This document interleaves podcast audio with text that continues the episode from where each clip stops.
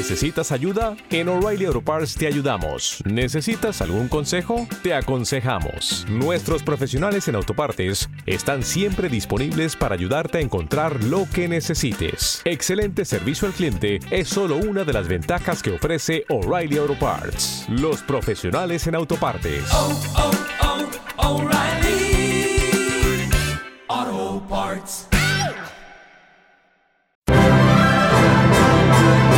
Clásica FM Podcast.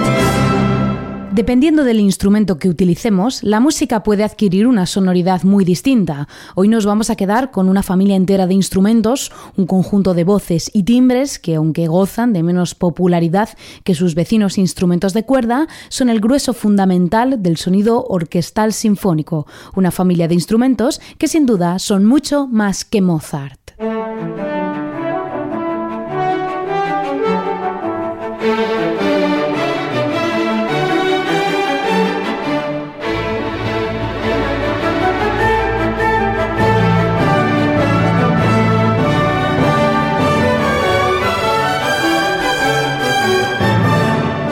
¿Qué tal? Bienvenido, bienvenida a Mucho Más que Mozart, el espacio de Clásica FM en el que exploramos todos los rincones y alguno más de la mejor música del mundo, para que puedas conocerla y descubrirla en profundidad. Hoy tenemos timbres y sonidos transparentes y ligeros. Hoy en Mucho Más que Mozart, Viento Madera.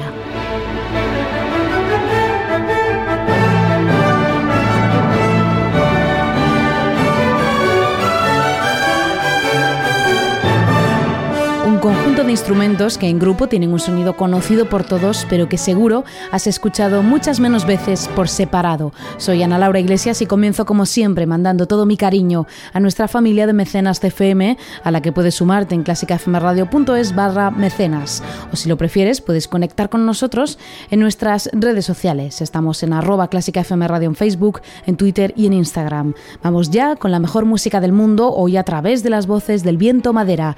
Esto es mucho más que Comenzamos. Quest TV da un paso hacia el mundo de la música clásica. Este espacio único de conciertos y documentales, cofundado por Quincy Jones, está dedicado a eliminar las barreras que nos separan de la mejor música.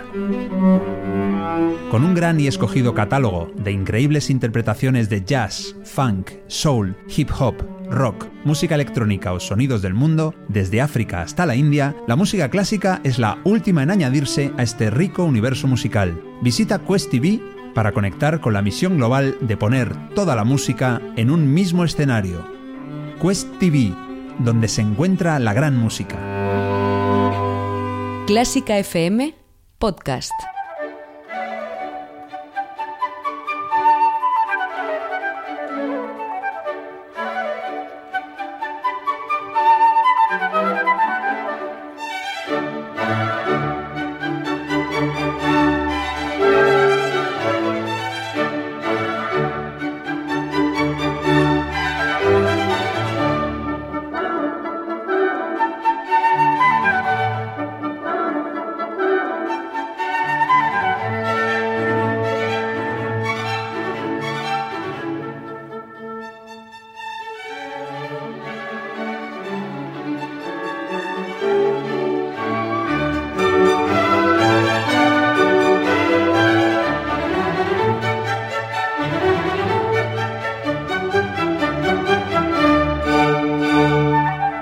Los instrumentos de viento madera son aquellos en los que el sonido se produce dentro del propio instrumento y no en los labios del músico, que es lo que ocurre con los instrumentos de viento metal. Todos tienen en común el estar construidos a partir de un tubo con agujeros en los que el músico pone el aire a través de otro agujero, como ocurre en la flauta, o bien a través de una caña, como sucede en el oboe, el clarinete, el fagot y el saxofón. Suena el primero de ellos, la flauta travesera, que aunque su cuerpo sea hoy en día de metal, en sus orígenes fue de madera. Es la reina de las melodías en la orquesta y más aún en este ejemplo. Es el concierto para flauta número 2 de Mozart con el inconfundible sonido de Emmanuel Paud, el flautista principal de la Filarmónica de Berlín y que está considerado uno de los mejores flautistas del mundo.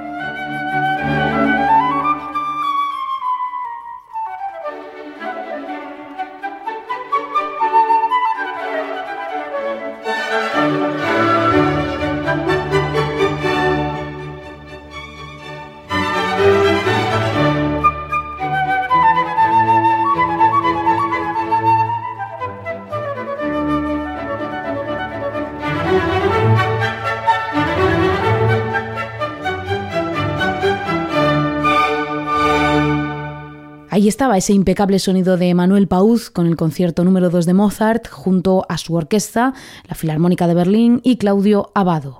Hemos arrancado con él este recorrido a través de los instrumentos de viento madera, hemos empezado por el registro agudo de los mismos y antes de continuar a tonos más medios damos un paso arriba para conocer al compañero habitual de la flauta travesera, es el flautín o piccolo. Como su propio nombre indica, un flautín es una flauta de menor tamaño, debido a que su cuerpo es casi la mitad de grande. Su sonido es por tanto una octava más aguda, alcanzando por tanto el timbre más agudo de la orquesta sinfónica, donde su línea melódica es, gracias a este registro, siempre audible por encima de las demás. Lo que sin duda resulta una rareza es ver un piccolo actuando como solista, por lo que le vamos a dar voz a través de este concierto escrito para este pequeño instrumento. Se trata del concierto para flautín o piccolo en la menor de Vivaldi. Escuchamos el tercer movimiento con el flautista checo Jiri Steving y la City of London Sinfonia.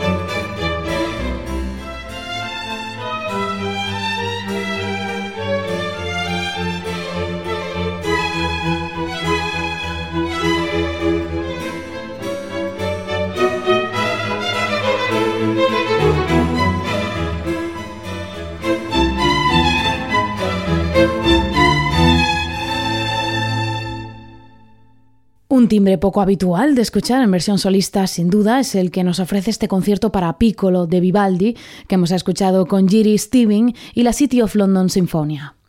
Templamos los agudos y buscamos un sonido mucho más envolvente y denso, en el que sin duda el oboe es el rey. Para muchos el sonido de el oboe es el más intimista o el más emotivo de la familia de viento madera. Ya lo utilizó el gran Ennio Morricone en esa mítica banda sonora de La Misión cuando el padre Gabriel tocaba su oboe en son de paz para los nativos, con ese tema de el oboe de Gabriel que todos conocemos. Y es que el oboe es el instrumento que se suele utilizar para expresar los temas de amor, por ejemplo, en las óperas. Existe incluso un instrumento de la familia del oboe llamado oboe de amor que tiene un sonido todavía más denso. El oboe funciona con una lengüeta doble, es decir, una pequeña pieza formada por una doble caña a través de la cual se produce el sonido formando a través de ese aire que atraviesa ambas piezas. Vamos a escuchar este timbre tan especial del oboe a través de una preciosa pieza de cámara. Son las tres romanzas para oboe y piano de Schumann, de la que escuchamos la número 2 en versión de los hermanos rusos Alexei Ogrinchuk al oboe y Leonid Ogrinchuk al piano.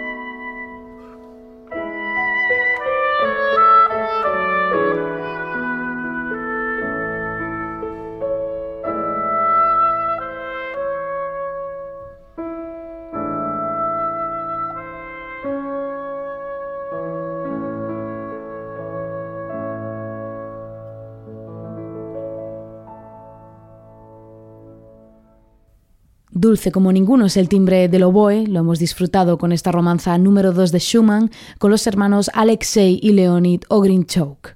Seguimos dentro de la subfamilia del oboe para conocer el sonido de otro de los habituales en las orquestas. Es el llamado corno inglés.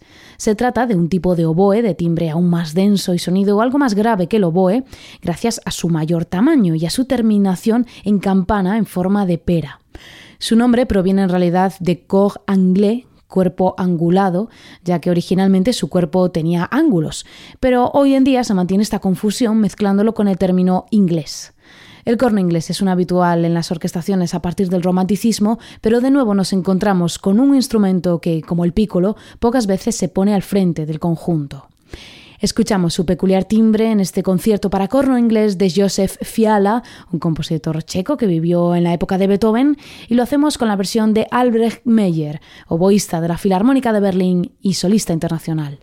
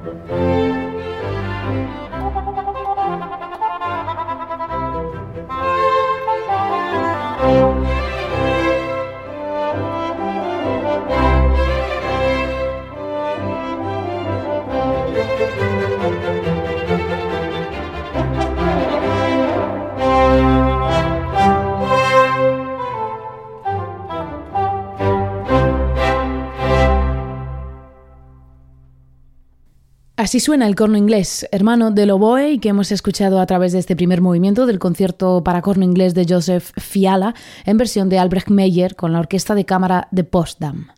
Y seguimos ahora con la doble caña, ese elemento técnico que une al oboe con nuestro siguiente instrumento, el fagot, el más desconocido, diría yo, de los instrumentos que abordamos hoy. Un fagot, para quien no lo conozca, es un tubo cilíndrico de madera de 155 centímetros de alto y que el fagotista suele sujetar a su cuerpo en oblicuo mediante un arnés y que se toca a través de una larga boquilla metálica en la que se coloca una doble caña igual que la de el oboe. Este instrumento se desarrolló a principios del siglo XVIII con el fin de aumentar el registro grave de la sección de viento-madera y habitualmente cumple este papel dentro de la orquesta, el de tocar los pasajes más graves asignados a los instrumentos de viento-madera. Nos quedamos para descubrirlo con uno de los conciertos solistas más destacados para este instrumento. Es el concierto para fagot de Carl Maria von Weber y que escuchamos ahora con el fagotista alemán Matthias Ratz. Thank you.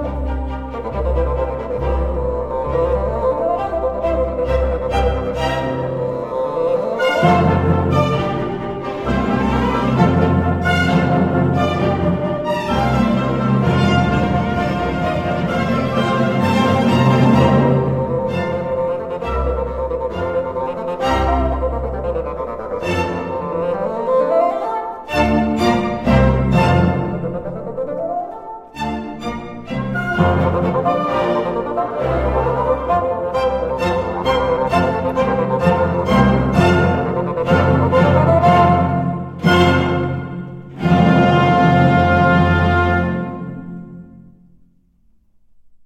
Este era el concierto para fagot de Carl Maria von Weber que hemos escuchado con Matthias Ratz junto a la Filarmónica del Nordeste alemán.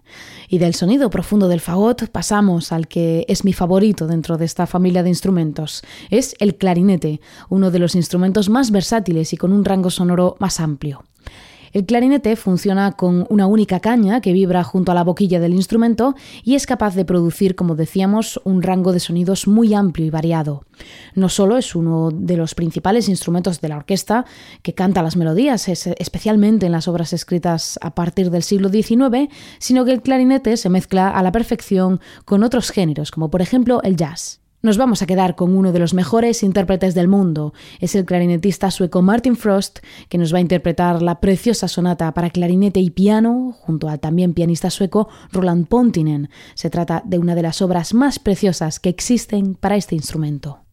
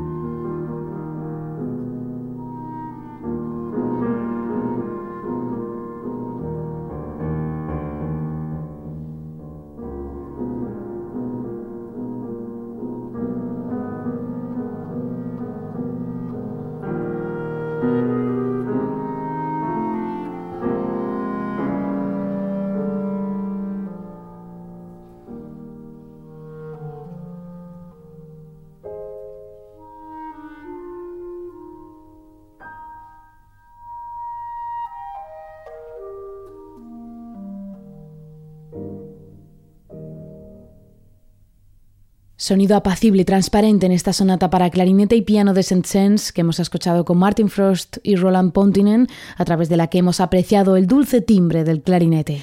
Y vamos a terminar con un instrumento que también pertenece a esta familia de viento madera, aunque parezca chocante por su aspecto, y que es el saxofón.